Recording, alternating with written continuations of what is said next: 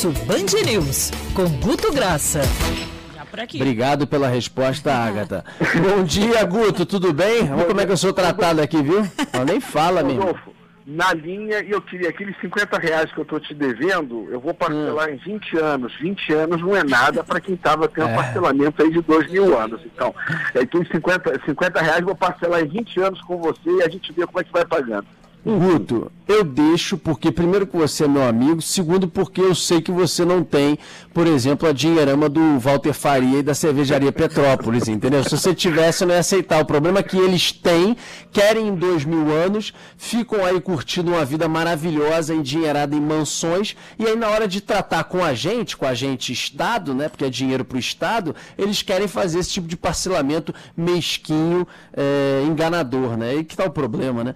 Guto, não precisa pagar não, entendeu? Tá, é, até porque os seus serviços são maravilhosos aqui na Band News FM. E aí, tem Covid, tem Neymar, o negócio de ontem lá da Liga dos Campeões com relação ao racismo, né? Impressionante a repercussão também. Rodolfo, vamos até começar pelo Neymar, que eu acho que a gente tem que entender a movimentação, porque existem algumas coisas que tem aquilo que a gente fala, compreensão para entender por que, que esse assunto bomba ou não bomba tudo que envolva o Neymar, com o volume de seguidores que ele tem no Brasil, tem uma tendência a dar notícia, seja dentro ou fora de campo. O Brasil sempre movimenta demais o Twitter.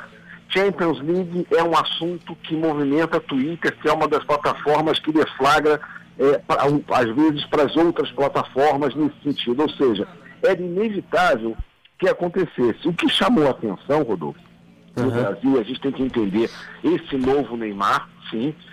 É, ele foi protagonista de um assunto que ele não estava sendo protagonista. O, o, jogador de um time sofre racismo, só que ele conseguiu capitalizar, tanto ele como o Mbappé, que 60% do que foi dito mundialmente do, do assunto do racismo envolveu o Neymar e o Mbappé como se posicionaram para não voltar.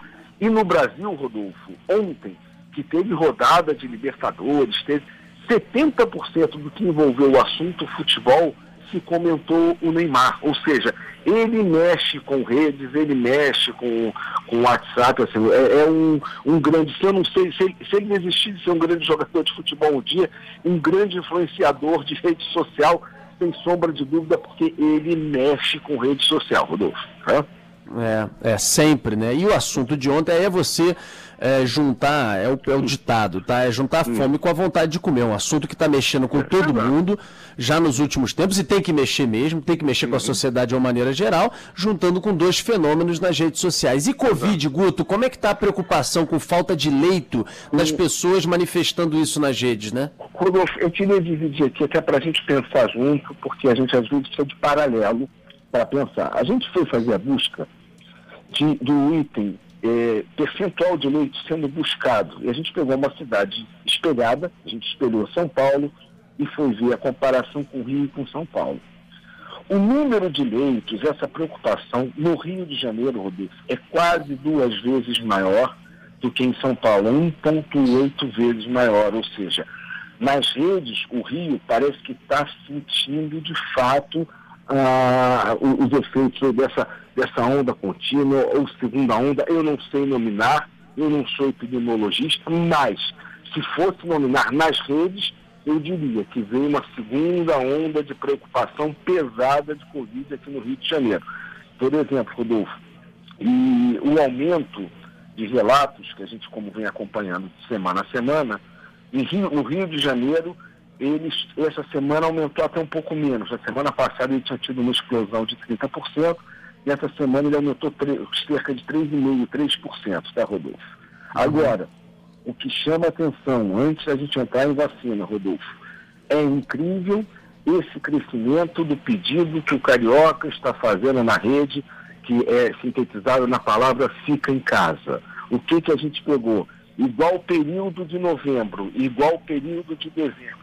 Você teve um crescimento do pedido do fica em casa eu não sei se por medo de proximidade das aglomerações que terão de Réveillon, de Natal, de compras, mas o pedido do Fica em Casa do Carioca foi algo que dominou as redes. Cresceu 30% de igual período do mês anterior, Rodolfo. E Guto, você fez uma pergunta aí também, um levantamento, perguntando para as pessoas sobre o fim de ano, tanto festas de Natal como do Ano Novo, perguntando a elas: você pretende mudar alguma coisa na sua festa de fim de ano, em termos de cuidados e tudo mais, é, por causa da Covid? Qual é a resposta? Olha, Rodolfo, agora eu vou bancar. Sabe o Milton Neves, quando pergunta alguma coisa para ele e tá com a outra pessoa? Eu vou falar, diz aí, Rodolfo, você que já tem essa informação na mão, porque não tá aqui comigo agora. Ah, é? como então, peraí.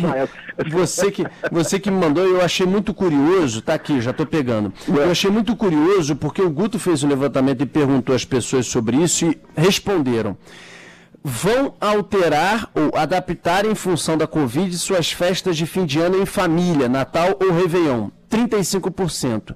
Não vão alterar absolutamente nada, farão como em anos anteriores, 54%. Mais da metade é, dos que responderam.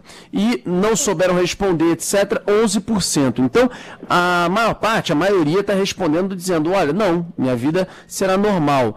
Eu torço para que as pessoas que responderam isso ali em termos de cuidado tenham, talvez tipo, olha, já vou aqui na minha família com 4, 5, ou então porque, sei lá, já está todo mundo aqui imunizado, já todo mundo pegou Covid, está com IgG, eu não sei. Ou vamos fazer alguma coisa é, da mesma forma como em anos anteriores, um pouco mais petit comitê, não, numa família é, sem grande volume e, e, como já fazia anteriormente. Torço para que seja isso. De qualquer maneira, a gente vai fazer um canal livre no próximo domingo, Guto, inclusive com a nossa Verusca Boechat, que também é colunista da Band News FM, é, para a gente discutir é, um pouco sobre exatamente o que dá para fazer como você minimiza, e não é assim, pô, deixa de ter teu Natal. Posso falar uma coisa para vocês? Eu não deixarei de ter meu Natal em família.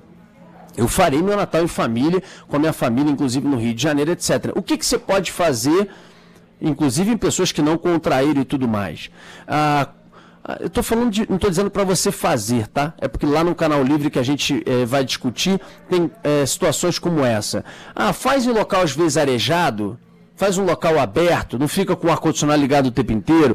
É, come às vezes, não fica todo mundo junto ali comendo, etc, etc, porque é a hora que às vezes todo mundo vai, vai tirar a máscara, se é que alguns ficarão de máscara ao longo do Natal. Quem, por exemplo, é mais de risco, fica de máscara para se cuidar, na hora de comer fica um pouco mais afastado, que é a hora de você tirar a máscara. Sei lá, enfim, é, é pensar em coisas que sejam talvez até pequenas adaptações, mas que te deixem um pouco mais é, é, blindado, um pouco mais seguro na, na comemoração de Natal se é que comemorará, porque também tem muita gente dizendo, olha, eu, pessoa mais idosa, meu avô, por exemplo, vai ficar isolado, não fará o Natal junto com a família, mais de 80 anos, não tem vacina ainda, etc., ficará esse ano, ano que vem certamente estaremos juntos, esse ano é, é mais é, vai ficar afastado e, e, longe dessa, dessa comemoração, paciência, né?